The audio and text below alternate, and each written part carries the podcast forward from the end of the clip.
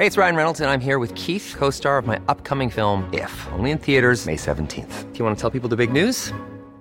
All right, I'll do. Sign up now and you'll get unlimited for $15 a month in six months of Paramount Plus Essential Plan on us. Mintmobile.com slash switch. Upfront payment of $45 equivalent to $15 per month. Unlimited over 40 gigabytes per month. Face lower speeds. Videos at 480p. Active Mint customers by 531.24 get six months of Paramount Plus Essential Plan. Auto renews after six months. Offer ends May 31st, 2024. Separate Paramount Plus registration required. Terms and conditions apply if rated PG. Heraldo Radio. La HCL se comparte, se ve y ahora también se escucha. Inicia las noticias de la tarde con Jesús Martín Mendoza en Heraldo Radio.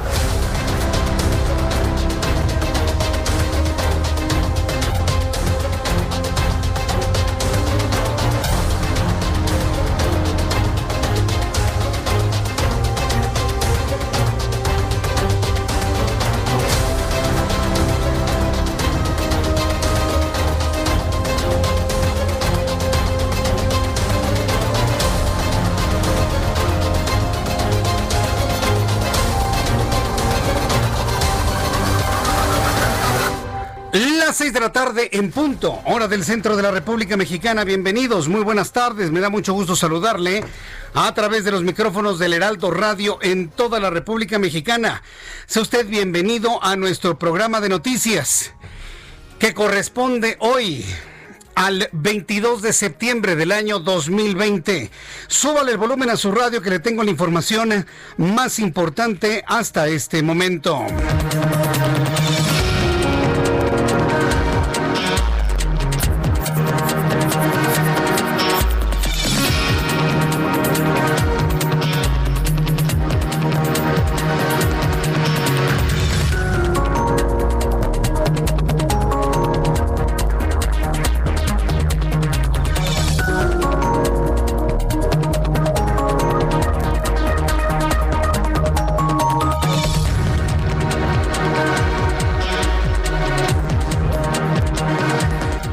Primer lugar, le informo que Jaime Cárdenas anuncia, eh, denuncia eh, de forma penal y administrativa por corrupción en el Instituto Nacional para devolverle al pueblo lo robado.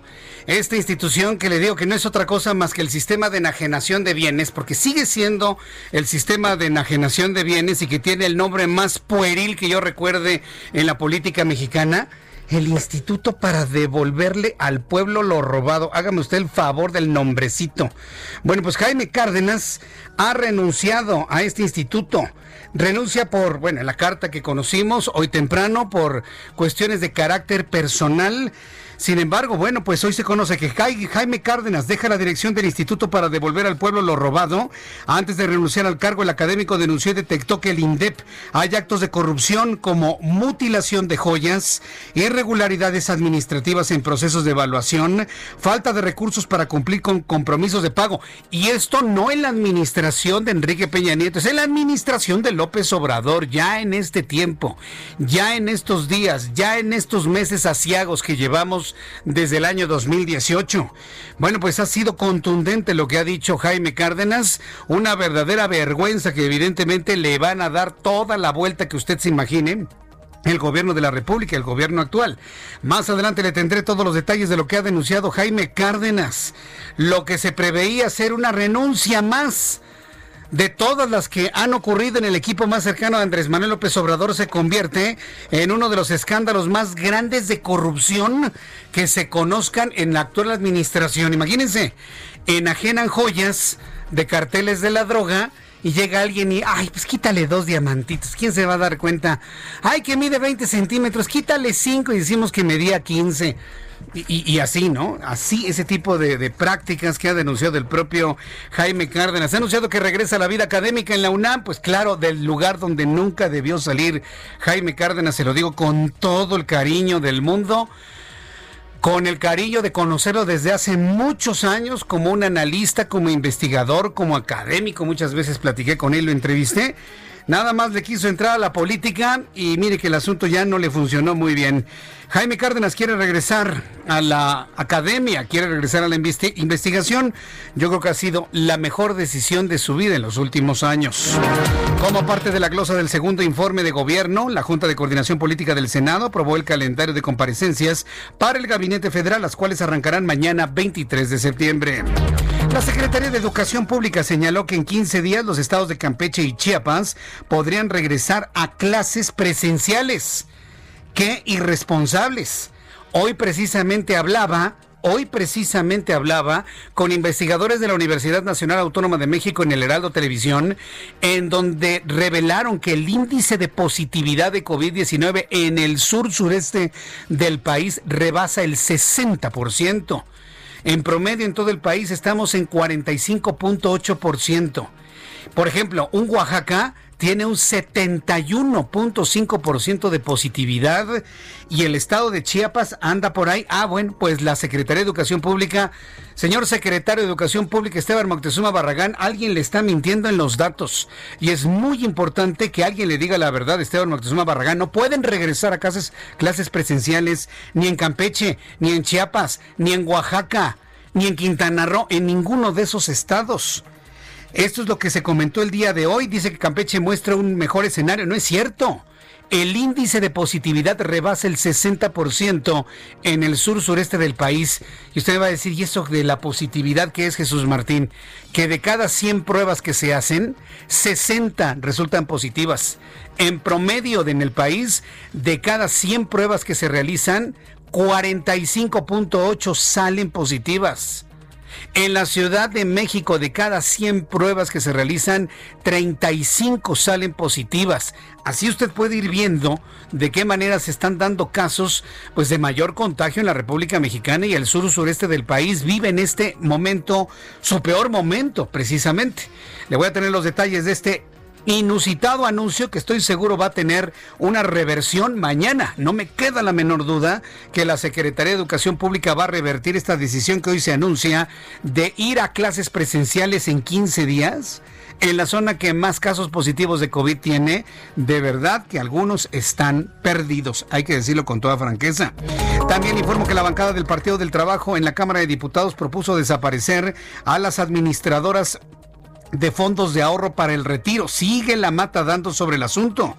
La bancada del Partido del Trabajo quiere desaparecer las afores, incluida la eh, pensionista, y que los ahorros de los trabajadores se concentren en el gobierno federal a través de un fondo solidario de reparto. Hagamos lo posible usted y yo por defender nuestro dinero. Desde ahorita le decimos no al Partido del Trabajo. ¿Qué les pasa? Están locos, nos quieren robar el dinero. No vamos a permitir en este país que nos toquen las afores. Lo vuelvo a repetir. Y si nos roban las afores, la culpa no va a ser de estos abusadores, va a ser la culpa de usted y mía por no defender nuestro dinero. Desde este momento yo convoco a usted a que levante la voz y le diga no al Partido del Trabajo. Otra intentona más de robarnos el dinero, Partido del Trabajo, no se los vamos a permitir. Yo le invito para que me acompañe en este llamado. Todos los medios de comunicación nos tenemos que unir a este llamado de no al Partido del Trabajo. No van a tocar un solo centavo de las afores. Así sea lo último que haga el pueblo de México, ¿eh? No van a tocar un solo peso. Y sé perfectamente por dónde va el asunto. No tiene dinero el gobierno no van a tocar el dinero de las afores, señores del Partido del Trabajo. Y si algún integrante del Partido del Trabajo tiene algo que decir, que lo digan. Aquí lo van a escuchar a esta hora de la tarde. Entonces yo estoy esperando su respuesta, pero les decimos desde ahorita, no van a tocar nada de las afores. Y de eso nos vamos a encargar el pueblo de México. Secretario de Relaciones Exteriores, Marcelo Ebrard, detalló que hay siete laboratorios de distintos países que han mostrado interés. Están en proceso para llevar a cabo la fase 3 de la vacuna contra el COVID-19 en México. Esto fue lo que dijo Marcelo Ebrard, secretario de Relaciones Exteriores, en su papel o en su posicionamiento en, su posicionamiento como secretario de salud. Más adelante le voy a presentar un audio más completo porque el que tengo es muy, muy pequeñito. Ya lo tenemos. A ver, listo, vamos a escuchar a Marcelo Ebrard, secretario de Relaciones Exteriores, que por momentos parece secretario de salud. COVAX significa la vía más segura de acceso porque incluye muchas vacunas en muy distintos países del mundo. Esto fue lo que dijo el propio secretario de Relaciones Exteriores, Marcelo Ebrard. Se llama COVAX. Al ratito le voy a tener todos los detalles. Además, un tribunal federal rechazó levantar el bloqueo que ordenó la Unidad de Inteligencia Financiera de las cuentas bancarias de Ramón Eduardo Pequeño García, ex jefe antidrogas de la Policía Federal y colaborador de Genaro García Luna.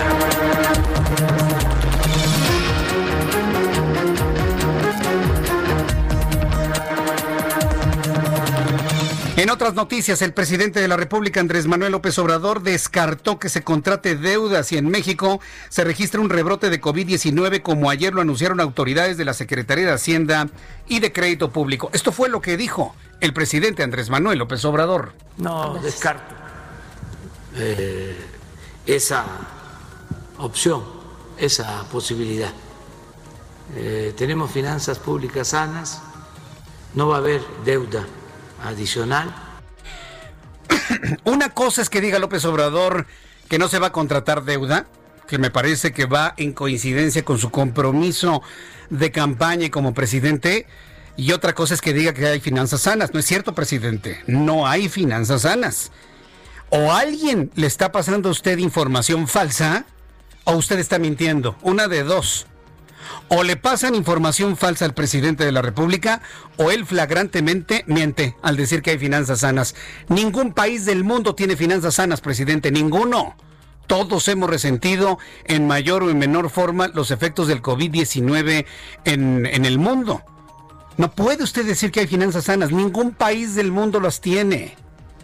Que no se quiere endeudar, Nada más que no vayan a salir con alguna figura, alguna figura con un nombre diferente al endeudamiento para entonces sí incrementar más las deudas externas del país. Más adelante vamos a platicar esto aquí en el Heraldo Radio.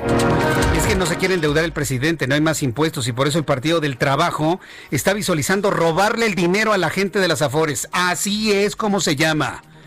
¿Cómo que la quieren, quieren enviar todo el dinero al gobierno federal? ¿Saben qué? Si usted y yo no hacemos algo para impedir esta intentona en, del Partido del Trabajo, nos van a robar el dinero. Nos van a robar el dinero. Y lo único que van a provocar es que se hagan llamados a que saquemos todo nuestro dinero ahorita de las Afores. Preferible tenerlo abajo del colchón que en una cuenta que se la quieren llevar esta bola de políticos actuales que tenemos. Va a que decirle no al Partido del Trabajo en su intentona por robarse las Afores. Y si no les gusta lo que estoy diciendo, que me llamen por teléfono, les doy derecho de réplica, ándele. Y que nos expliquen cómo va su propuesta.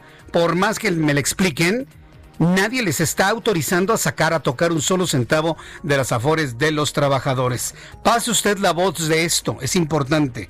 Tenemos que estar unidos en la defensa de nuestros recursos.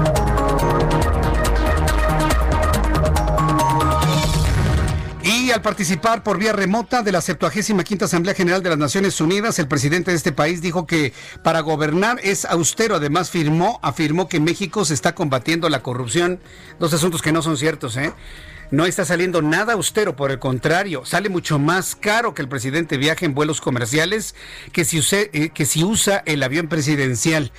Será un asunto que también analicemos un poco más adelante aquí en el Heraldo. Y también le informo que el discurso ante la Asamblea de la Organización de las Naciones Unidas, el mandatario estadounidense Donald Trump dijo que el mundo está librando una gran batalla contra un enemigo invisible, el virus chino. Asimismo, pidió a la comunidad internacional que se responsabilice a China por la pandemia de coronavirus, denunciando la falta de medidas e información por parte del gigante asiático que permitieron la expansión de la enfermedad por todo el mundo. También le informo que debido al COVID-19 fue cancelado el partido de fútbol entre la selección mexicana y su similar de Costa Rica, previamente programado para el 30 de septiembre.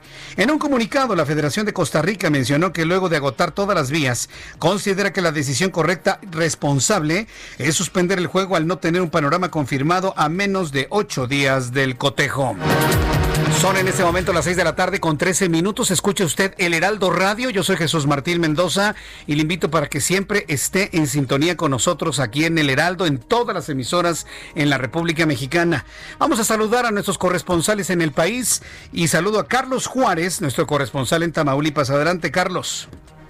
Hola, ¿qué tal? Un gusto saludarte a ti a todo tu territorio. Te comento que el gobernador de Tamaulipas, Francisco García Cabeza de Vaca, pidió a la federación dejar de utilizar el recurso de los tamaulipecos en sus proyectos faraónicos, tales como el tren Maya, la refinería de Dos Bocas allá en Tabasco y así como el aeropuerto de Santa Lucía.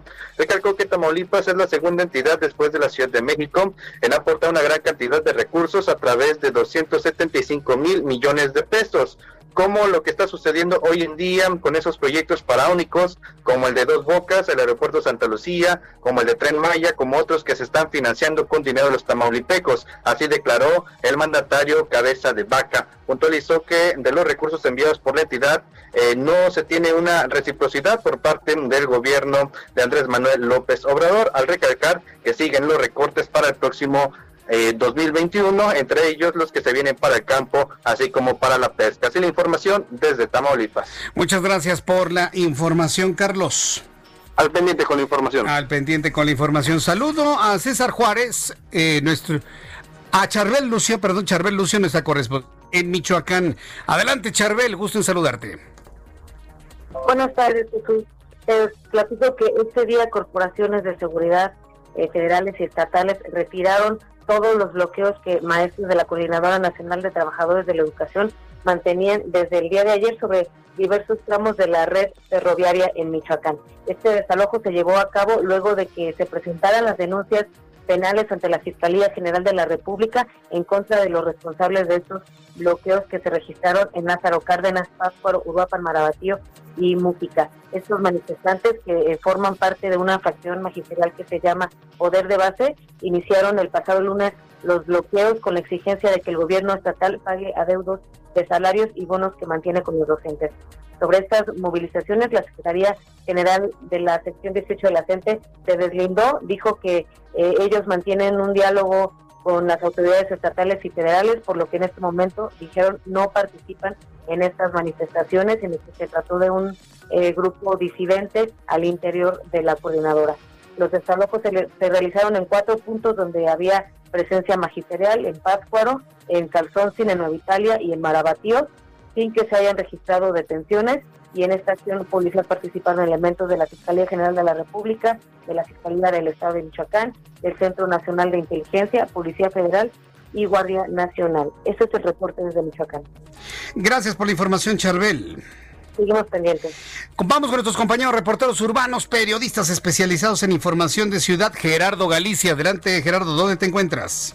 Con reporte importante, Jesús Martín, en la zona centro de la capital tuvimos intercambio de balas, balacera en el barrio Bravo de Tepito, y esto se generó justo en la calle de Fray Bartolomé de las Casas, llegando a su entronque con Toltecas. Para mayor referencia, muy cerca del eje 1 Norte y las inmediaciones de la avenida Peralvillo, cerca del metro Lagunilla. En este punto se enfrentaron a tiros elementos policíacos con delincuentes. Hay dos personas lesionadas, hasta el momento no se especifica si son elementos policíacos o bien los eh, presuntos delincuentes, pero estas dos personas lesionadas llevan camino al hospital de Balbuena. Continúa la movilización policíaca en el para nuestros amigos que necesitaban utilizar el eje 1 norte. A esto obedece la fuerte presencia de eh, equipos de emergencia, hablamos de ambulancias y presencia de elementos policíacos a lo largo del eje 1 norte. Por supuesto tenemos cierres intermitentes a la circulación. En este caso será mejor opción buscar el eje 3 norte, el eje 2 norte y el circuito bicentenario como posibles alternativas. Y por lo pronto, el reporte.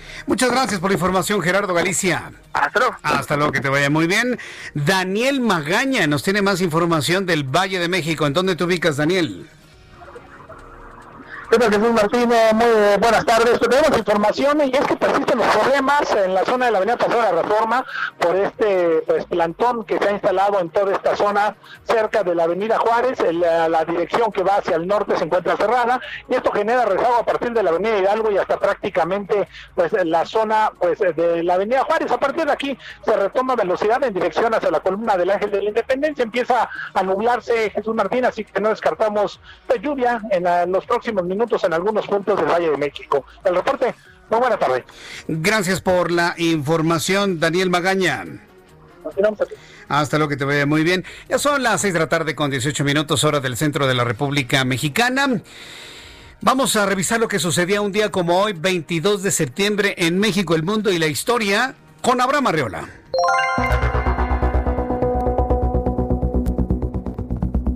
Bienvenidos a este martes, esto es un día como hoy en la historia. 22 de septiembre 1888 se publica el primer ejemplar del National Geographic Magazine. 1964, en Broadway, Nueva York, se estrena El violinista en el tejado. 1991, en la biblioteca Huntington en Los Ángeles, se exhibe por primera vez los manuscritos del Mar Muerto. 1994, en Estados Unidos, se estrena la serie televisiva Friends. Mientras tanto, en México, en 1629, nuestra capital se inunda por completo, luego de 36 horas de lluvia. 1771, asume el gobierno virreinal Antonio María de Bucareli. 1810 es el nombramiento de Miguel Hidalgo como capitán general del Ejército Libertador.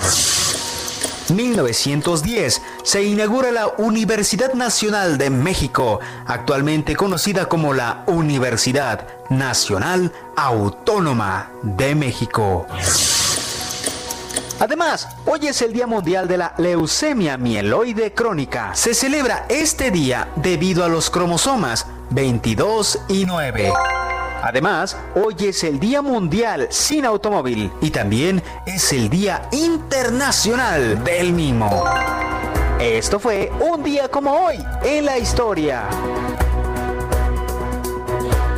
Muchas gracias, Abraham Arreola. Gracias, Abraham Arreola, por las efemérides del día de hoy. Como siempre, a esta hora, Abraham nos comparte de lo más importante que ha ocurrido en México y el mundo. Son las 6 de la tarde con 20 minutos hora del centro de la República Mexicana. Avísenle a sus amigos, a sus conocidos que vamos a hablar sobre esta propuesta. Es una propuesta, ¿sí? Es una propuesta apenas. Es una propuesta para robarnos las afores. Yo no me voy a ir eh, por las ramas. Es una propuesta para poder eficientar el rendimiento que los ahorros de los trabajadores tienen las actuales administradoras de fondos de ahorro para el retiro. Hoy actualmente los trabajadores pagan altas comisiones a las administradoras, por lo que en la luz de la pandemia es importante que los trabajadores tengan mayores recursos disponibles para su retiro. Al diablo con esa basura politiquera quieren pasar todo el dinero de las 10 empresas de Afores que hay, que usted y yo tenemos, al Banco del Bienestar, a una instancia federal. Sigue esa intentona del gobierno y de su dedo meñique, que se llama Partido del Trabajo, porque es su dedo meñique, Partido del Trabajo, con la intentona de robarnos las afores. Yo le voy a pedir a usted que tenemos que defender nuestras afores y desde hoy digamos no al robo de las afores. Hashtag no al robo de las afores. Y que le quede clarito al Partido del Trabajo, no se los vamos a permitir. No se los vamos a permitir. Y no va a ser a tuitazos, y no va a ser a facebookazos, ¿eh? Les puedo asegurar que no será así. Si ustedes tocan un centavo de las afores, este país se incendia y no estoy siendo alarmista y no lo digo por mí.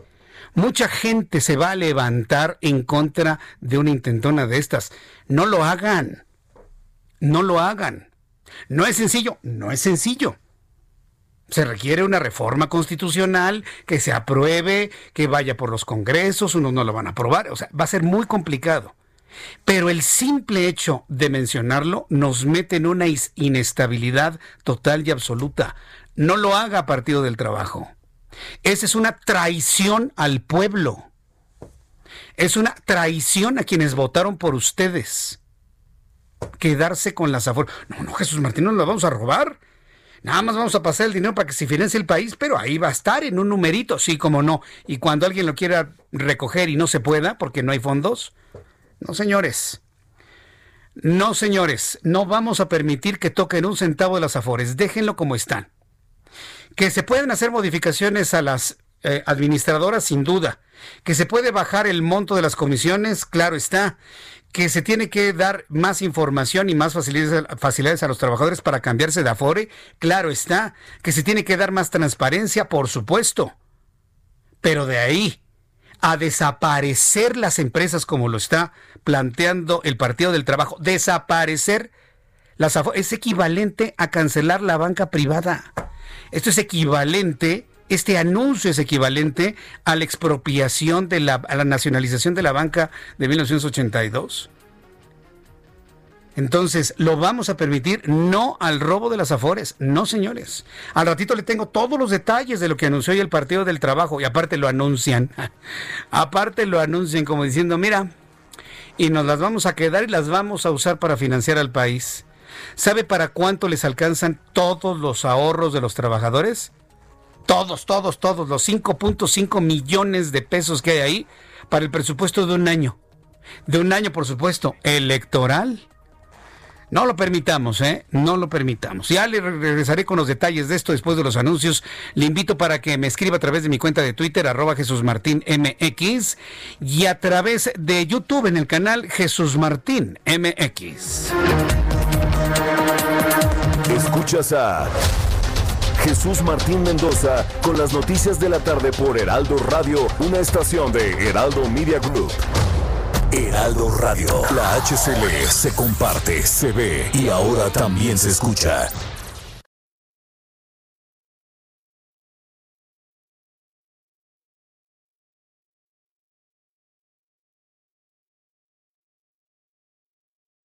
Heraldo Radio. La HCL se comparte, se ve y ahora también se escucha. Escucha las noticias de la tarde con Jesús Martín Mendoza. Regresamos. Muy buenas tardes, ¿qué tal amigos? Qué gusto saludarlos en este informativo con Jesús Martín Mendoza y, y, la verdad es que pongan mucha atención porque está muy interesante hablar sobre temas de salud. Aris Chávez, representante de Productos y Tratamientos Politécnico, tiene ahora sí que el detalle.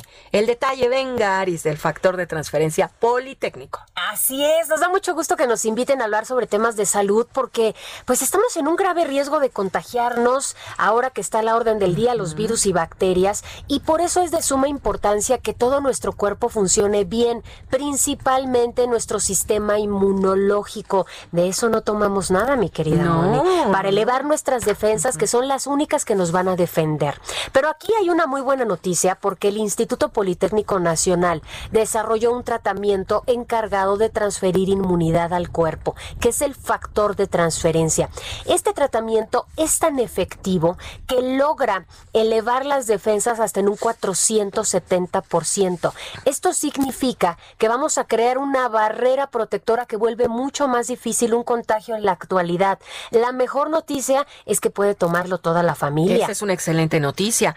Toda la familia lo podemos tomar y también personas sanas, algunas personas con ciertos padecimientos, Aris. Qué bueno que lo preguntas porque hay muchas enfermedades que tenemos actualmente que tienen que ver con la baja de defensas. Nosotros administramos el factor de transferencia de manera preventiva en personas sanas. En la actualidad, con esta pandemia, sería lo mejor. Pero si usted ya tiene alguna enfermedad autoinmune o crónico-degenerativa, tenemos pacientes que han visto muy, muy buenos resultados con cáncer, diabetes, artritis, lupus, VIH, alergias, ahora que viene la época de frío, pues para evitar enfermarnos, cualquier enfermedad respiratoria, inclu- incluyendo asma, bronquitis y pulmonía. Y es que el tomando el factor de transferencia, hemos visto resultados desde la primera semana, mejoría de hasta un 90% en sus padecimientos y lo mejor, como te comentaba, puede tomarlo toda la familia. Tenemos pacientes, bebés casi recién nacidos, personas de la tercera edad. Usted puede tomarlo sin ningún problema junto con su tratamiento médico y bueno, esa es nuestra recomendación porque así se mejoran mucho más rápido. Y algo que platicábamos, Aris, tú y yo, eh, fuera de cabina, es que la tristeza, la angustia, la incertidumbre, el ambiente, el estrés, etcétera, baja las defensas. Claro. Y es el momento ahora de subirlas y más, que viene octubre, que viene la influenza. Definitivamente, definitivamente, de manera preventiva sería lo ideal. Vamos a regalar el día de hoy, ¿qué te parece? Tratamiento para el auditorio, para que vayan anotando el número telefónico y usted lo pruebe a un precio inmejorable para este Lo programa. sé, a ver el número. 55 56 49 44 44. Solo las primeras personas en comunicarse se van a llevar el triple de tratamiento Bueno, fíjate bien, van a pagar solamente seis dosis Mm. a tan solo 1,800 pesos y nosotros les vamos a regalar el triple. Es decir, usted paga seis y va a recibir 18 tomas. 18 tomas de factor de transferencia. Y eso no es todo, mi querida Moni. Por eso les digo que se apuren a, A ver, llamar a ver. porque les vamos a regalar una careta de máxima protección transparente que estamos usando prácticamente todos los días, un cubrebocas N95 de grado hospitalario y además un gel antibacterial con 80% de alcohol aprobado por la FDA. Todos estos regalos únicamente pagando esas seis dosis de factor de transferencia, pero tiene que llamar ahorita. El número telefónico 55 56 49 44 44. Muy fácil, marquen en este momento porque el call center ya está listo para recibir las llamadas del público de Jesús Martín Mendoza y llevarse sus tomas de factor de transferencia. Aris, gracias. Gracias a ti.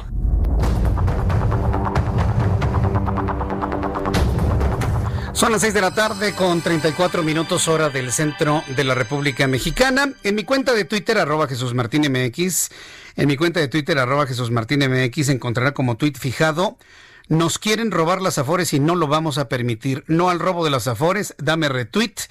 Y la nota que consignó animalpolitico.com, donde dice, Partido del Trabajo propone desaparecer afores y que el gobierno de López Obrador administre las pensiones. ¿Cómo la ve?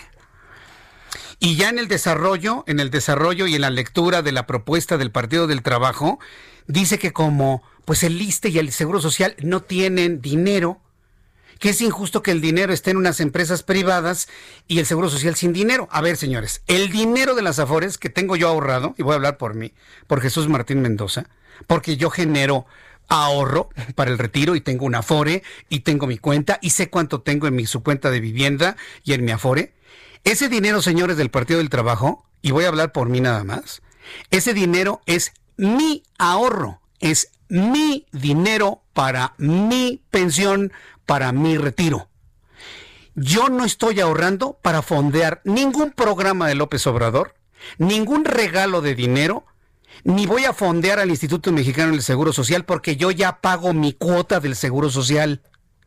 A ver, si en la argumentación del Partido del Trabajo es que, es que no tiene dinero el Seguro Social, los trabajadores, a través de nuestras empresas, pagamos nuestro Seguro Social. Entonces, eso sería una doble tributación. No tiene ni pies ni cabeza su, su, su propuesta, señores. Es que no tenemos dinero. Si no tienen dinero, es su problema. Es problema de ustedes. Es problema de ustedes. Y no me van a quitar, y hablo por mí, ni un solo centavo de mi afore. Se los digo desde ahora al partido del trabajo. Así me tenga que amparar a nivel marciano, si es posible. Pero ustedes no tocan mi afore bajo ninguna circunstancia. Y todos los millones de trabajadores tenemos que ponernos así, a defender nuestro dinero. Y lo primero que usted tiene que hacer es, ahora que ya sabe esta noticia, saber en qué afore está su dinero. ¿Cuánto tiene usted ahorrado? ¿A qué ley le pertenece cobrar o no cobrar? ¿O, cotizar al 73, a la del 97 o a la última modificación?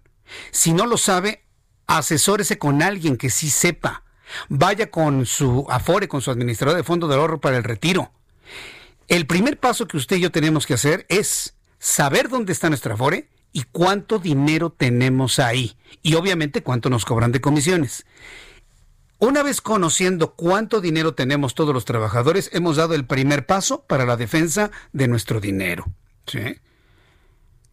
Y yo no sé qué focas aplaudidoras que votaron por López Obrador van a estar aplaudiendo, sí, sí, que se lleven mi dinero y que se lo lleven al, al gobierno para que se fonden los programas del presidente. Quiero ver quién de las focas aplaudidoras que hay en la conferencia matutina, el del bigotito, por ejemplo, lo va a aplaudir.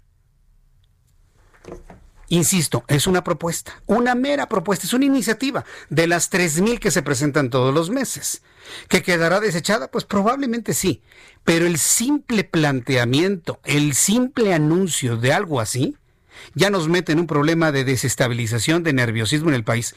Lo vamos, ya lo tenemos en la línea. Tengo en la línea telefónica Juan Musi, analista financiero. Súbale el volumen a su radio. Mi querido Juan, me da mucho gusto saludarte y vaya, con qué noticia estamos alimentando esta tarde aquí en el Heraldo Radio. Te saludo con gusto, mi querido Juan. Mi querido Jesús Martín, qué gusto saludarte. La verdad es que pues creo que ya alguna vez tú y yo hemos platicado estas notas que son eh, alarmantes, por un lado. Alarmantes. Pero si bien recuerdas, yo alguna vez te comenté hace no mucho que también salió algo verdaderamente tonto, verdaderamente, eh, eh, pues como dices tú, que siembra la desconfianza y demás. Te decía yo, oye, una cosa es que se les ocurra y otra cosa es que pasen. ¿no? Ajá, sí, sí, sí, completamente de acuerdo. Pero, pero, pero, la simple ocurrencia, el planteamiento, por supuesto que siembra desconfianza y desestabiliza. Oye, pero fíjate, la propuesta ya no es como lo que en su momento mencionó Mario Delgado o el presidente, ¿no? De ir a una reforma en el fondo de pensiones, donde las administradoras eh, cobren menos comisión, sean más transparentes, eh, donde se pueda de alguna manera equilibrar un poco más la pensión o el retiro para los trabajadores. No, no, no, acá están proponiendo cancelar todas las afores, las 10 administradoras, y que el dinero pase a ser administrado por el gobierno federal para fondear al Seguro Social, al ISTE y a los programas sociales del presidente, así abiertamente. Esto es un robo en Voy a tratar de... Me, das chance de tratar de tranquilizarte y de decirte que esto no va a ocurrir por varias razones? A ver, platícame. Déjame, déjame tratar de que esa sea mi, mi, tarea el día de hoy. Voy a convencer a Jesús Martín de que esto es muy y al público, que ocurra y además lo quiero dejar más tranquilo, ¿no? Y al público también, mi querido Juan. sí, porque no sabe, está todo el público. De entrada, ¿sabemos a quién se le ocurrió dentro del PT? Al Partido del Trabajo, toda la bancada, ¿no? Toda la bancada del Partido del Trabajo es la nota como surgió desde la Cámara de Diputados, ¿no? La están asumiendo todos. Ah, o sea que no es un solo ignorante, es un grupo de Es un grupo, sí, diputados del Partido del este, Trabajo. Pues sí, valdría la pena ver el nivel de escolaridad de estas personas, así como primer tema, para ver, este, pues de entrada con, con quién, sí. para ver de, entrada con, de qué nivel es el debate, porque vuelvo a, a citar las pláticas que teníamos en el pasado cuando estas ocurrencias llegaban. Las Afores son privadas, las Afores son eh, muchas de grupos financieros, otras de compañías de seguros, muchas son pues de capital mexicano. Hay una particular en la que es una coinversión del, del gobierno con la iniciativa privada, concretamente el IMSS con un grupo financiero. Entonces, esto equivaldría o sería tan escandaloso como prácticamente incautar las cuentas bancarias de un BBVA, de un Scotia o de un Santander. Por eso te digo que la posibilidad de ocurrencia de un evento tan atroz eh, simplemente a mí yo te diría que lo que me dice es que esta iniciativa viene de un grupo de gente terriblemente ignorante, terriblemente, eh, además, eh, maquiavélico, ¿no?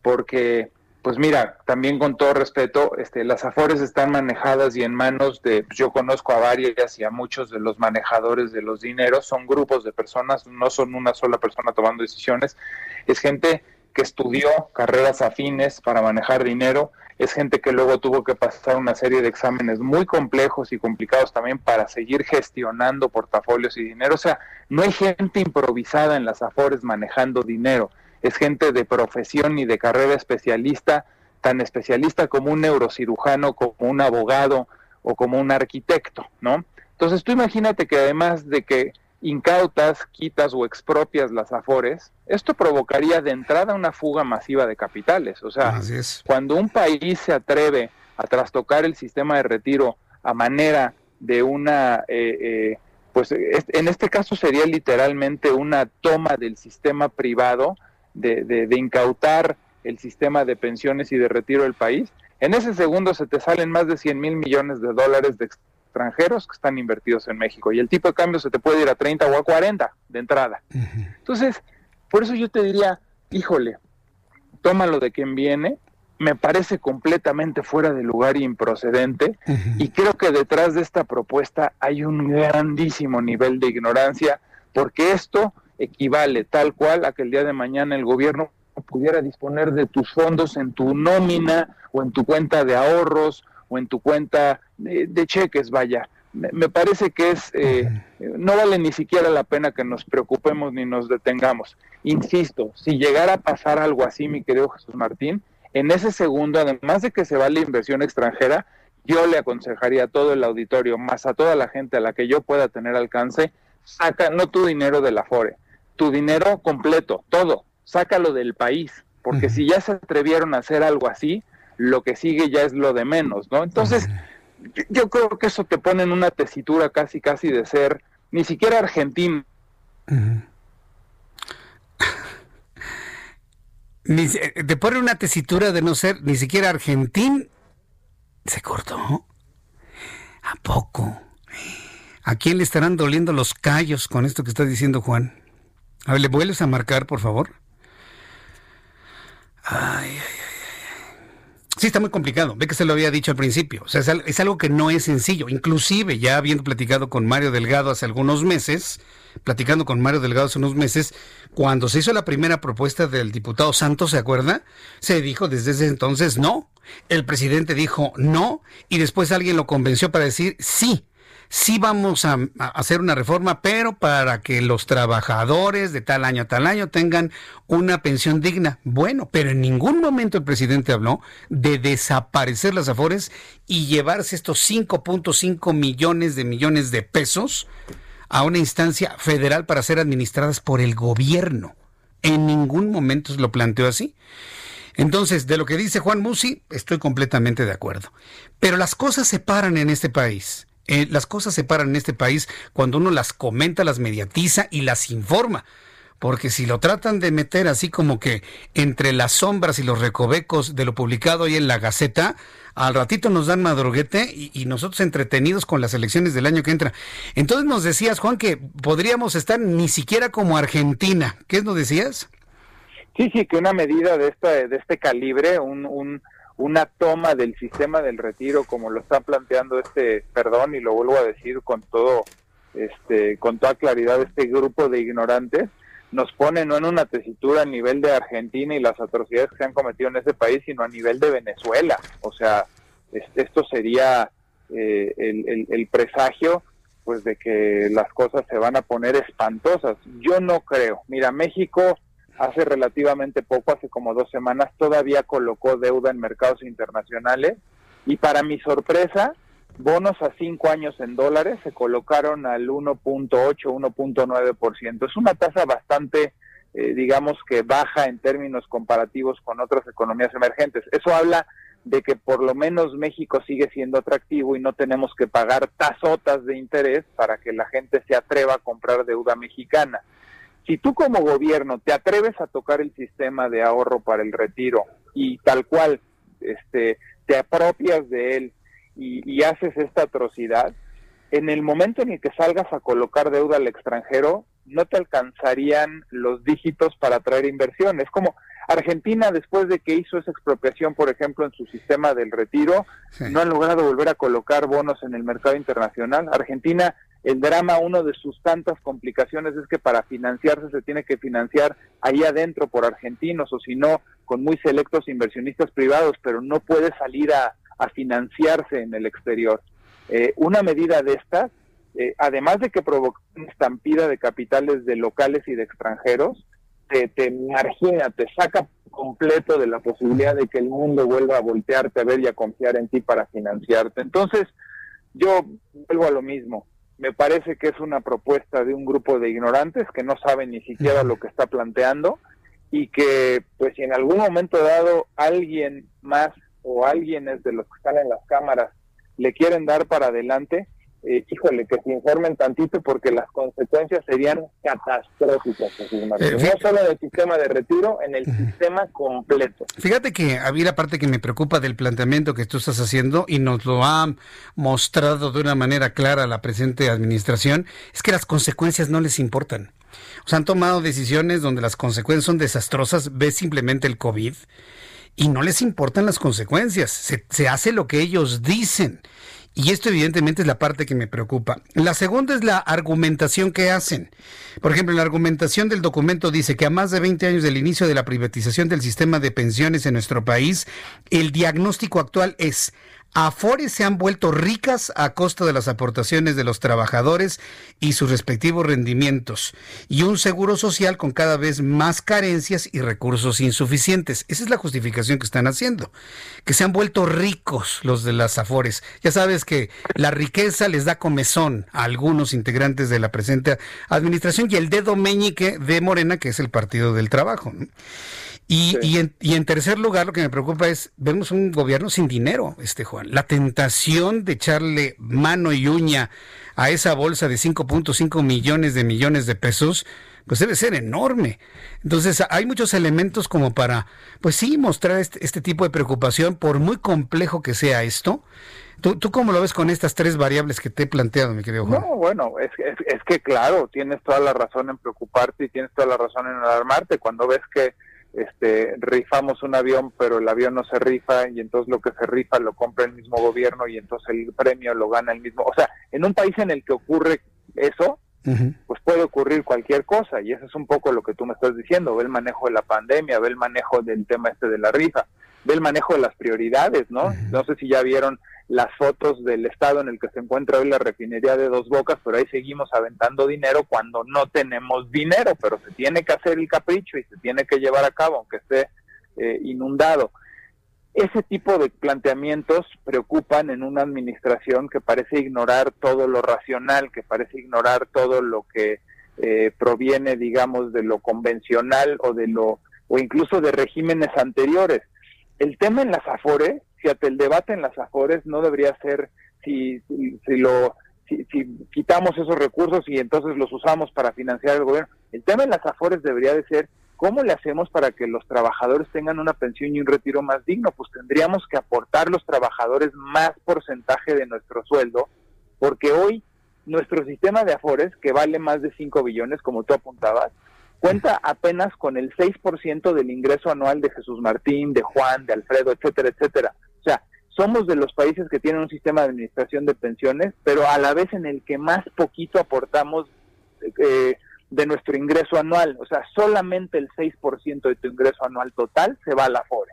Entonces, cuando te retiras o te pensionas, si no eres ley 97, si eres este, del sistema posterior, lo que te encuentras es que la pensión que te toca es muy chiquita, pues porque toda tu vida diste aportaciones muy chiquitas.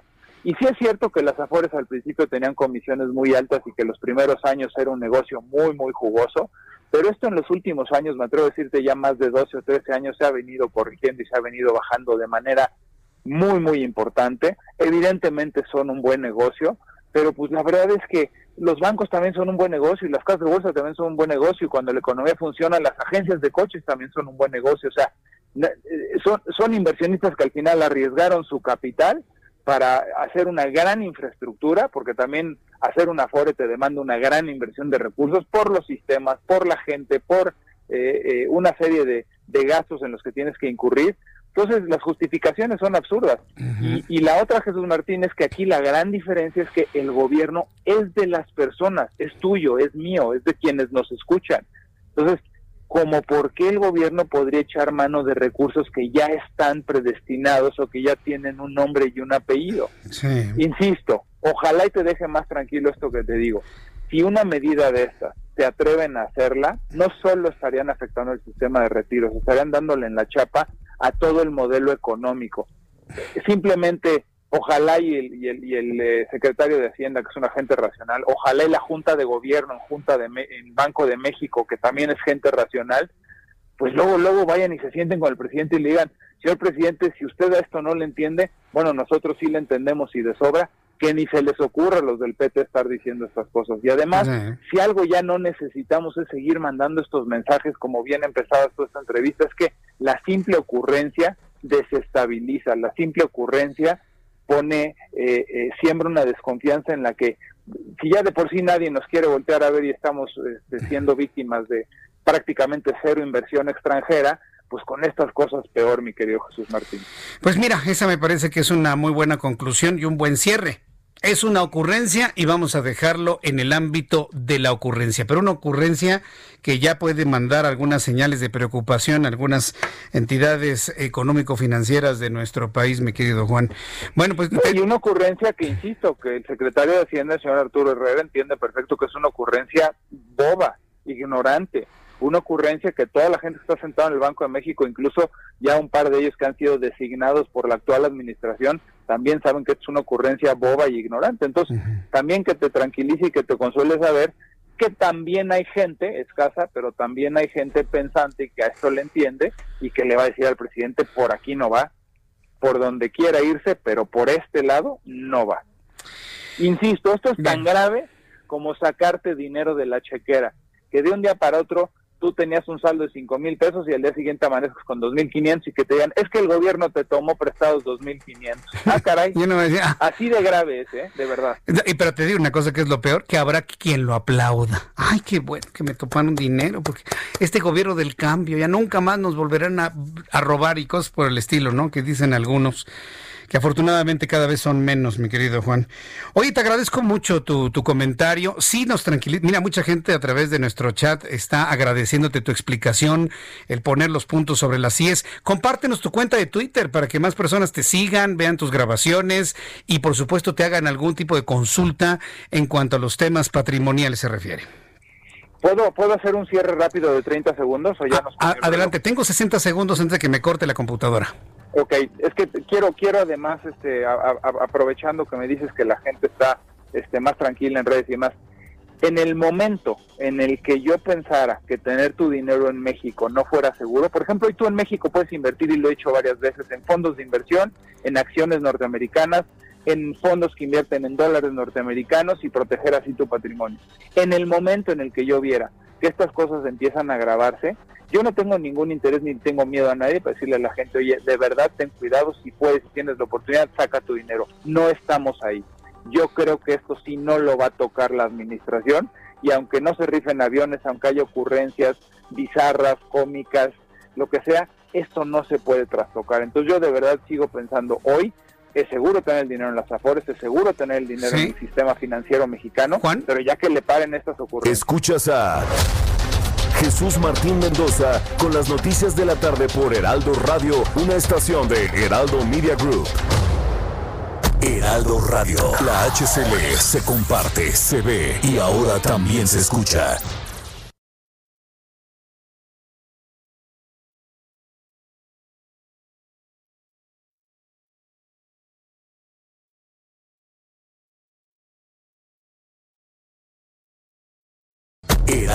La HCL se comparte, se ve y ahora también se escucha. Escucha las noticias de la tarde con Jesús Martín Mendoza. Regresamos.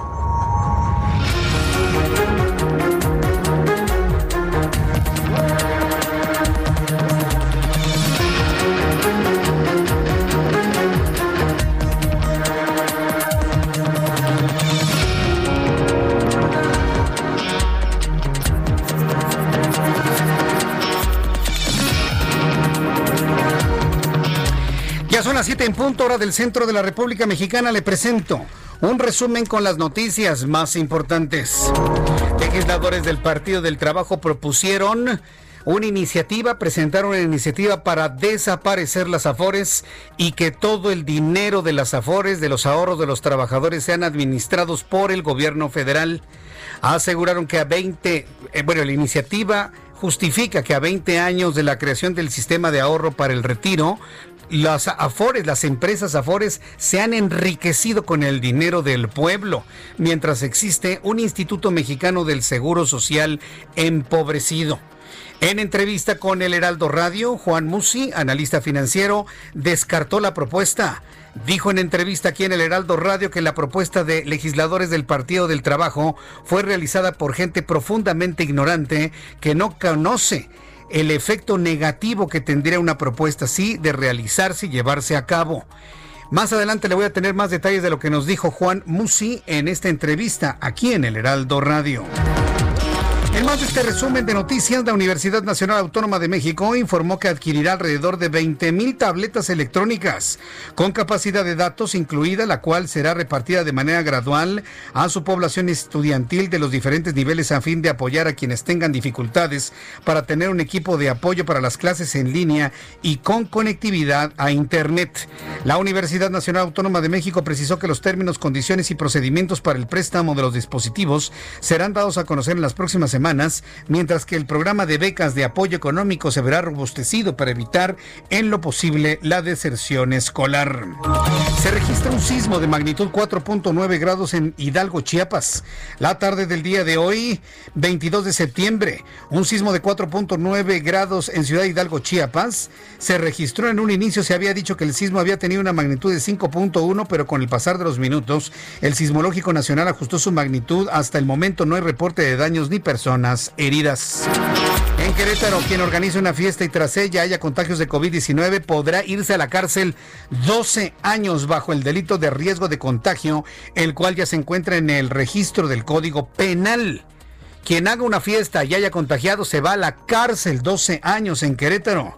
Juan Martín Granados Torres, secretario de Gobierno Estatal, informó que si una persona en el periodo normal que establece la medicina da un positivo a COVID y los médicos establecen que una fiesta reunión fue el lugar en el que se contagió, se estaría incurriendo en el delito mencionado. La recaudación en la Ciudad de México, es decir, el pago de impuestos, no subió cayó en la Ciudad de México 10.3% durante los primeros ocho meses del año los capitalinos dejaron de pagar impuestos sobre adquisición de inmuebles, hospedaje, por espectáculos públicos y por tenencia de automóviles nuevos. Confirmó el secretario de Relaciones Exteriores Marcelo Ebrard que se realizan entrevistas necesarias para confirmar los seis posibles casos de mexicanas que fueron sometidas a histerectomía o llamado esterilización forzada en penales de los Estados Unidos. El funcionario indicó que ante diversas denuncias México emitió una alerta consular ante una práctica que dijo es inaceptable, por lo que el gobierno manifestará su rechazo en caso de confirmar dichas prácticas. Durante una audiencia ante un tribunal en Londres, Julian Assange aseguró oír voces en la cárcel, lo que su psiquiatra Michael Koppelman explicó como síntomas de un comportamiento suicida. Ay, no es cierto. Simple y sencillamente es tan fácil decir que un reo está loco para mitigar su condena. Ay, hasta no lo sabremos. El experto mencionó que el australiano presenta un riesgo de suicidio muy elevado si fuera extraditado a los Estados Unidos. Además asegura que se detectó una depresión severa y síntomas psicóticos en Assange como e-, ejemplo, alucinaciones auditivas en su celda en la prisión de alta seguridad en Belmarsh, cerca de Londres. ¿Usted le cree? Yo tampoco. Este martes, un jefe de la Organización de las Naciones Unidas, Antonio Guterres, dijo que frente a la pandemia de coronavirus el mundo necesita un cese al fuego mundial para frenar los conflictos calientes y hacer todo lo posible para evitar una nueva guerra fría. Esto tras denunciar la creciente rivalidad entre China y Estados Unidos en el mundo. Guterres alertó que avanzamos en una dirección muy peligrosa y advirtió que nuestro mundo no puede darse el lujo de un futuro donde dos mayores economías se reparten el planeta en una gran fractura. Estas son las noticias en resumen. Le invito para que siga con nosotros. Le saluda Jesús Martín Mendoza.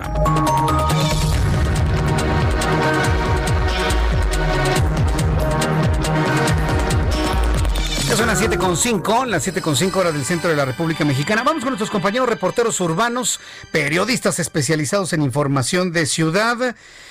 Eh, Gerardo Galicia, ¿en dónde te ubicas? Adelante, Gerardo zona sur de la capital Jesús Martín, excelente tarde y tuvimos tiempo de recorrer ya venía de los insurgentes. En general, está avanzando bastante bien entre el eje 7 sur y el eje 5. En ambos sentidos hemos podido alcanzar velocidades cercanas a los 40, 50 kilómetros por hora. De momento se está moviendo bastante bien Avenida de los Insurgentes en este tramo. Y para quienes van a utilizar el eje 5 sur van a toparse con similares condiciones, dejando atrás la zona de división del norte hacia la zona de la avenida Revolución. Todavía el avance que van a encontrar es bastante aceptable, únicamente por supuesto no hay que abusar del acelerador. Y por lo pronto, el reporte. Gracias por la información, Gerardo. Hasta luego. Hasta luego, que te vaya muy bien. Vamos con nuestro compañero Daniel Magaña en otro punto del Valle de México. Adelante, Daniel. ¿Qué tal, Jesús Martín? Eh, bueno, pues lo que tú escuchas de fondo, pues es esta guerra de porras entre las personas que están a favor de Andrés Manuel, eh, López Obrador y también el grupo antagónico que se ubica aquí en la zona de Juárez. Todos los grupos a lo largo de todo el día pues han estado de alguna manera eh, pues enfrentando en cuanto a algunas consignas pero afortunadamente no ha habido ningún hecho violento. Lo que sí es que pues, ambos grupos pues avanzan a lo largo de toda la avenida Juárez, prácticamente reformas el eje central, y bueno, pues los elementos de la Secretaría de Seguridad Ciudadana únicamente se mantienen al margen para evitar alguna confrontación, alguna situación violenta, pero bueno, pues continúa también el resguardo por parte de elementos de la Secretaría de Seguridad Ciudadana en toda esta zona y bueno, pues al tanto de que no ocurra ningún hecho violento en esta manifestación, que bueno, pues el día de hoy ya es el cuarto día aquí en la zona centro de la ciudad. El reporte es Martín. Más o menos cuántas personas ves en el lugar, lo que tú alcanzas a ver. Fíjate que este grupo de unas 30 o 40 personas son los que han estado eh, pues lanzando algunas porras a favor de Andrés Manuel López Obrador, avanzan eh, pues a lo largo de toda la banqueta de la Avenida Juárez en el lado de la Alameda y bueno, pues de alguna manera tratan de confrontar a las personas que se encuentran en las eh, casas de campaña.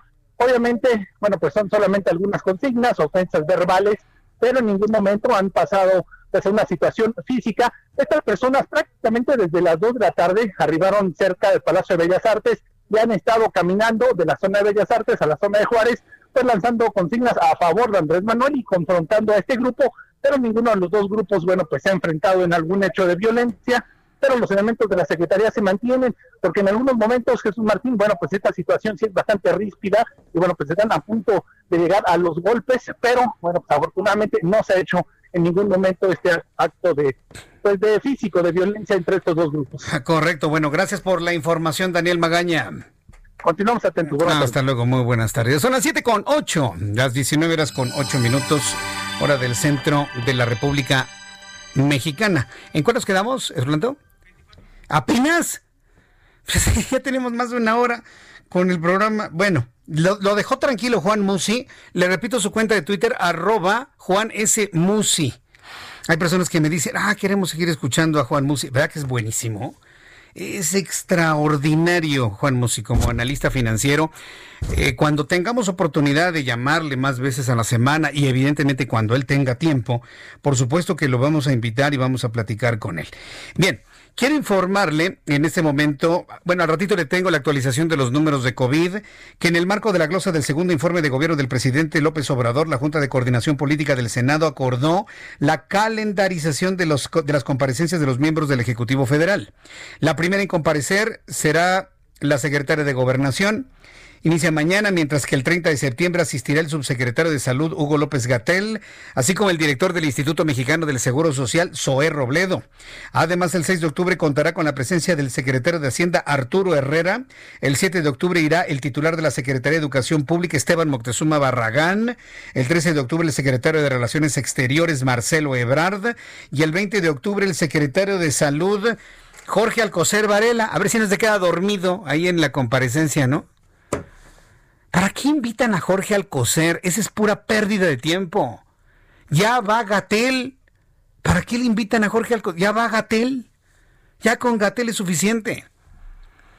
Ahí está, haciéndolo sentir importante al señor, ¿no? Ay, no, no, no, porque usted lo vea grande, piense que es un hombre bondadoso, ¿eh? Uh, tiene su historia, ¿eh? Uh tiene su historia, su historia y es ha sido el responsable de, los problemas que han vivido algunos directores de algunos hospitales. No, no, no, no, ya algún día platicar, pero la verdad es que ni siquiera valdría la pena dedicar tiempo al señor Alcocer. Florero. Dígame, a ver, una cosa así que diga, wow, qué secretario, una. Dígame una. Se queda sentadito en la sillita en la mañana, falta que le pasen una mantita. Y, no por grande o porque esté enfermo, simplemente porque no quiere estar, se le nota en la cara, no quiere estar, no le interesa el trabajo que está realizando. Ah, pero le pagan, mire, vean mis manos, del águila, así, billete tras billete. Alguien me va a decir, pues sí, que desquite el sueldo, ¿no? Y que vaya a la comparecencia. Bueno, está bien. Alguien me dijo esto. Está bien por lo menos que así desquite lo que se lleva cada quincena. Y luego de poco de más de 100 días de permanecer en el cargo, Jaime Cárdenas, oiga, ¿qué nota dio Jaime Cárdenas? Fíjese que el asunto no quedó nada más como una simple renuncia, ¿no? Ah, ya renuncié, me voy, me chocan, adiós, bye. Yo creo que Jaime Cárdenas nunca debió haber dejado la academia, nunca debió haber dejado la investigación, nunca debió haber dejado el análisis. Hoy, hoy tendríamos a Jaime Cárdenas como un analista político en todos los medios de comunicación y no como un nombre que hoy va a quedar señalado por la presente administración como alguien que le sacó trapitos al sol, ¿sí? ¿Sí? Porque hay que reconocerle a Jaime Cárdenas su valor para sacar trapitos al sol en un gobierno que se dice pulcro de corrupción. Hoy el presidente frente a la ONU estaba diciendo, ya acabé con la corrupción. Pero sale Jaime Cárdenas revelando lo siguiente. Luego de 100 días de permanecer en el cargo en el instituto para devolverle al pueblo lo robado, nombrecito, que no sé cómo me cae gordo ese nombre. presentó su renuncia. Antes de renunciar, el académico denunció y detectó que en el INDEP hay actos de corrupción.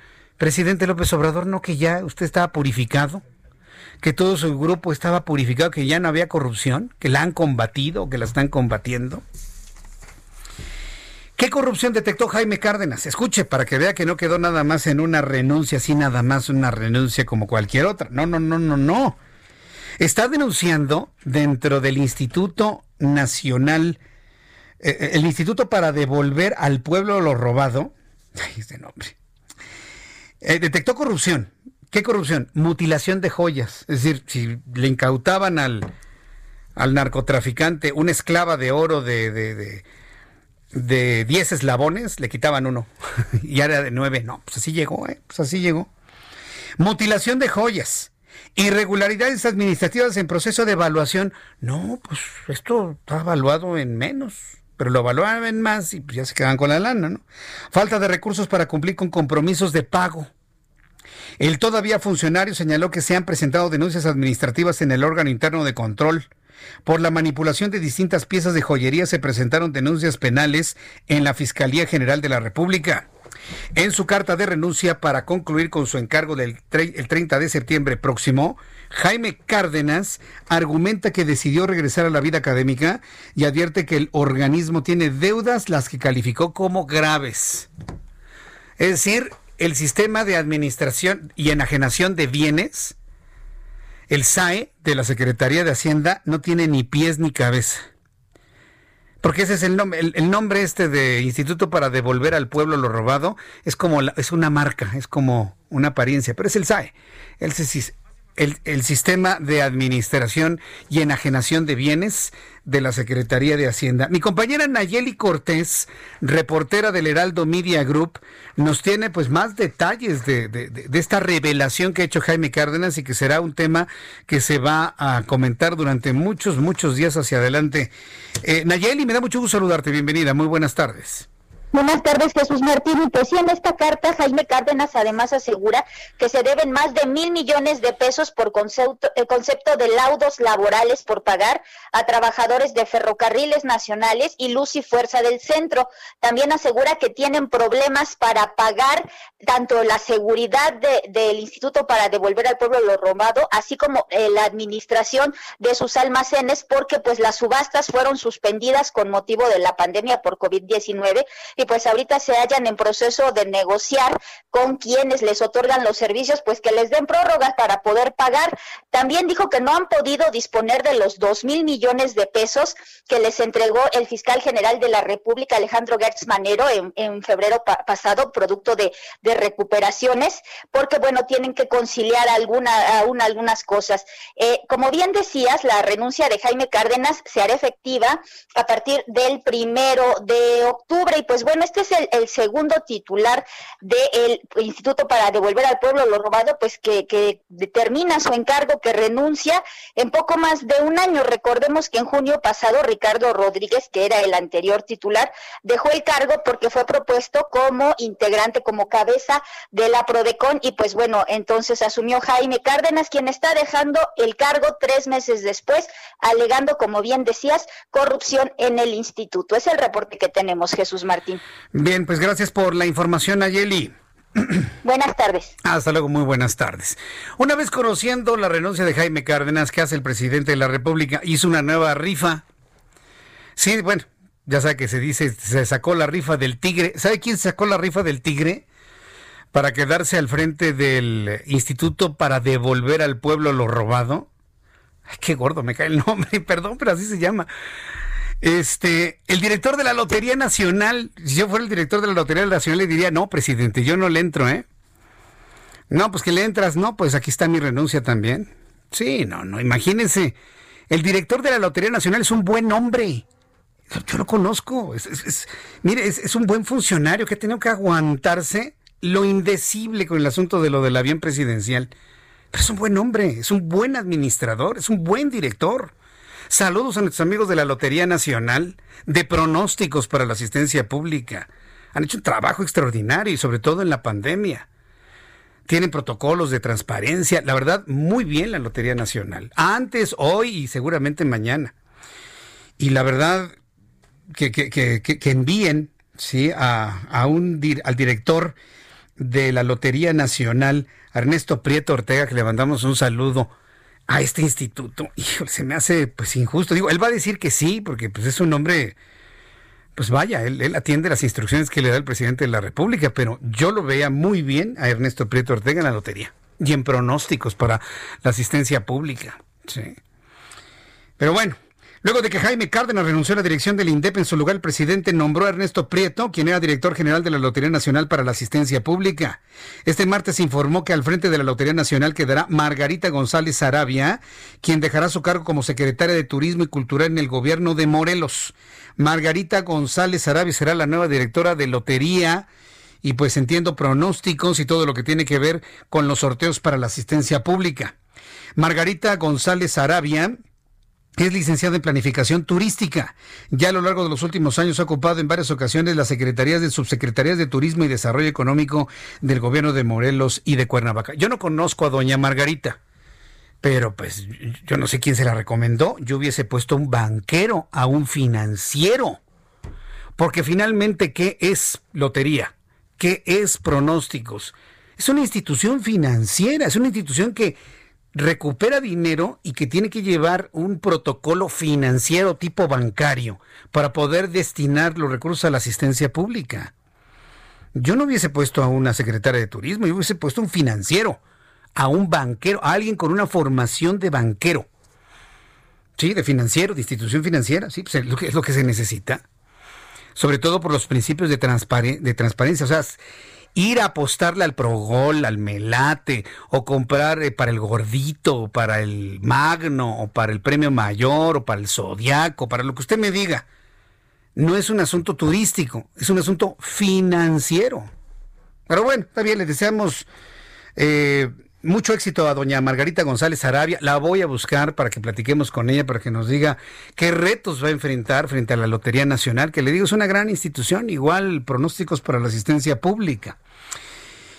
Y bueno, pues ya una vez comentado esto, pues veremos y esperemos que le vaya bien a doña Margarita. Pero sí vamos a extrañar sin duda alguna a don Ernesto Prieto Ortega. Se va Híjole, se va a una institución que a ver si la logra sanear. Ojalá de verdad la logre sanear luego de lo que ha destapado, la cloaca que ha destapado Jaime Cárdenas, que finalmente se regresa como investigador y académico en la Universidad Nacional Autónoma de México. Son las 7.19, las 7.19, otro tema.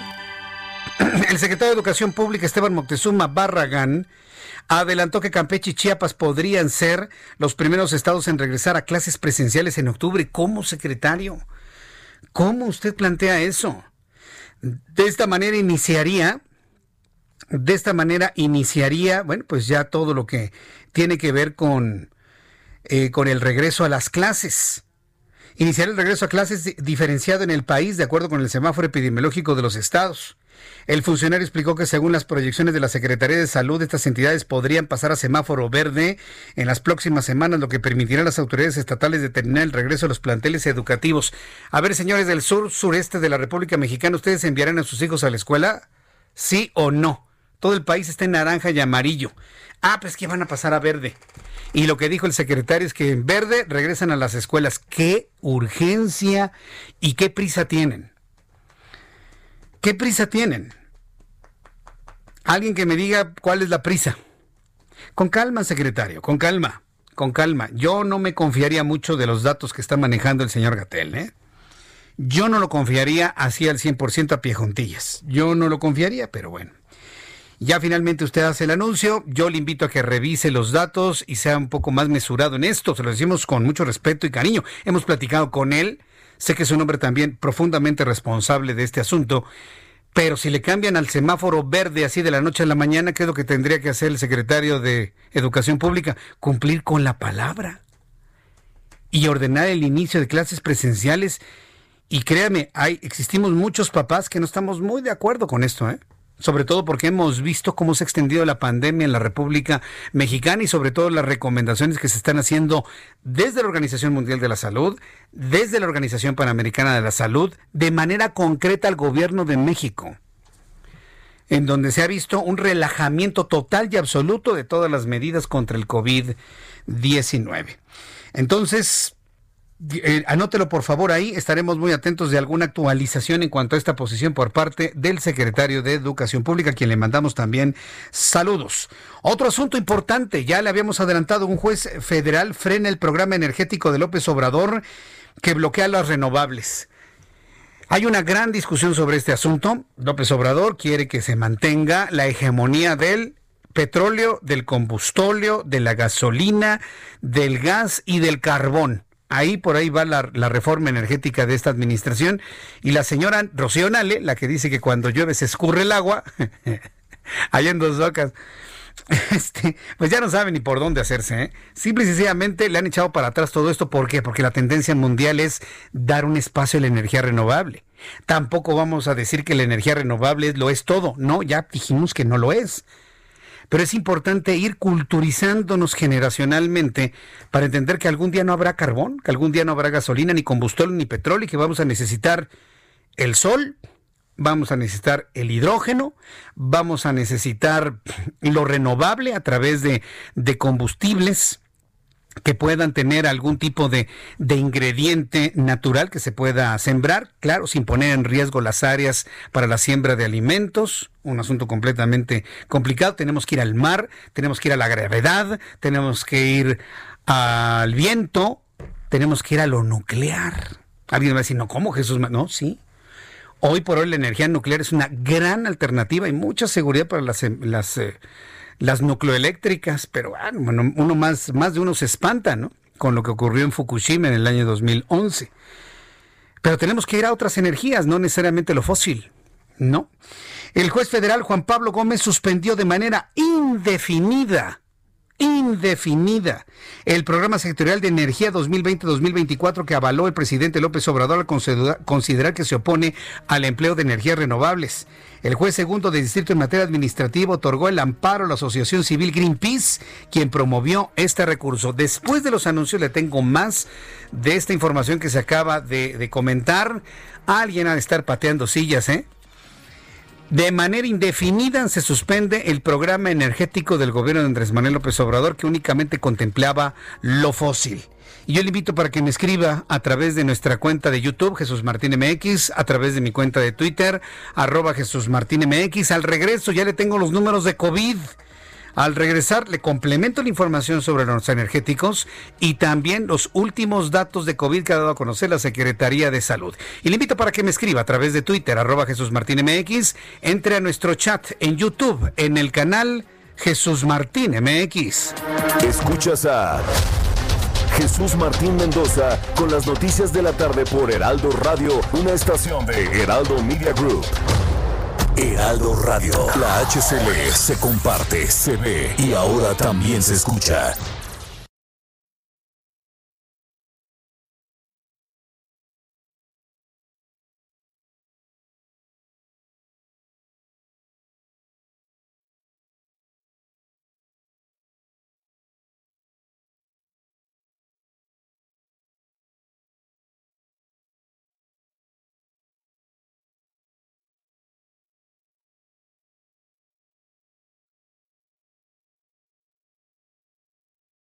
Heraldo Radio. La HCL se comparte, se ve y ahora también se escucha. Escucha las noticias de la tarde con Jesús Martín Mendoza. Regresamos.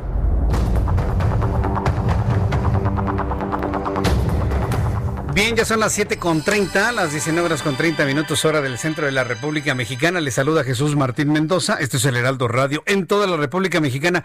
A ver, ya que me está usted escuchando, usted y yo estamos aquí solos, al fin que nadie nos oye, a usted y a mí. Después de todo lo que le he informado ocurrido, nada más el día de hoy, a ver, respire. Exhale.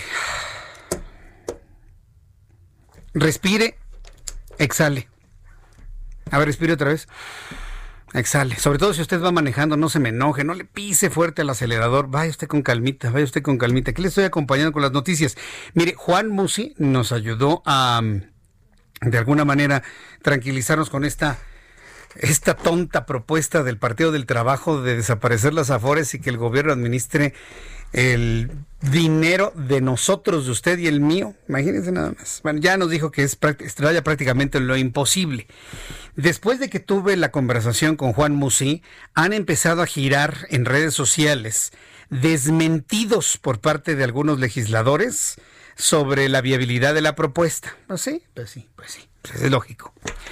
Eh, empiezan ya, y lo más seguro es que quede enterrado, pero vuelvo a insistir, el solo hecho de plantearla, el solo hecho de plantearla causa desestabilización en México. Pero ahí vamos, de ocurrencias en ocurrencias, de ocurrencias en ocurrencias. Y hay, por ejemplo, gente de Greenpeace, por ejemplo, que consideraron desde un principio la propuesta del plan energético del Programa Sectorial de Energía 2020-2024 una verdadera ocurrencia, en donde se eliminaban todas las alternativas eh, renovables o sustentables para ir a lo fósil, al petróleo. López Obrador es un presidente que debió haber estado en los setentas, ¿no? En la guerra del petróleo, ¿no? Él, piensa que se siente Cárdenas, ¿no? También, o sea, se siente la reencarnación de Benito Juárez y a veces se siente Cárdenas, ¿no? Hablando del petróleo. O le hubiese gustado ser José López Portillo, otro López, ¿no? Descubriendo Cantarel. Vamos a administrar la abundancia, como dijo alguna vez José López Portillo, Jolopo, presidente de este país entre 1976 y 1982. En ese entonces, bueno, pues la, hegemonía del petróleo, ¿no? Hoy no. Hoy no digo, seguimos basándonos en, en la movilidad por fósil. Todavía la energía renovable no es lo suficiente como para sustituir todo lo fósil. Pero estamos en un proceso que no tiene vuelta atrás. Y espéreme, cuando vengan los proyectos basados en energía a través del hidrógeno, que a principios del siglo XX se experimentó mucho con el hidrógeno, pero no se podía con la tecnología de ese entonces contener su gran explosividad, pero que ahora que se tiene la tecnología, inclusive hasta para hacer celdas de hidrógeno, promete ser la energía del futuro. Y ya no hablemos de otras sustancias mucho más, eh, mucho más eh, conocidas, eh, que empiezan a ser experimentales para eficientar la transmisión de la energía, como por ejemplo es la transmisión de energía eléctrica por el aire, lo que propuso Tesla, o la transmisión de energía eléctrica ya no por metales, ya no por cables de, de cobre, sino la transmisión de energía eléctrica a través del grafeno.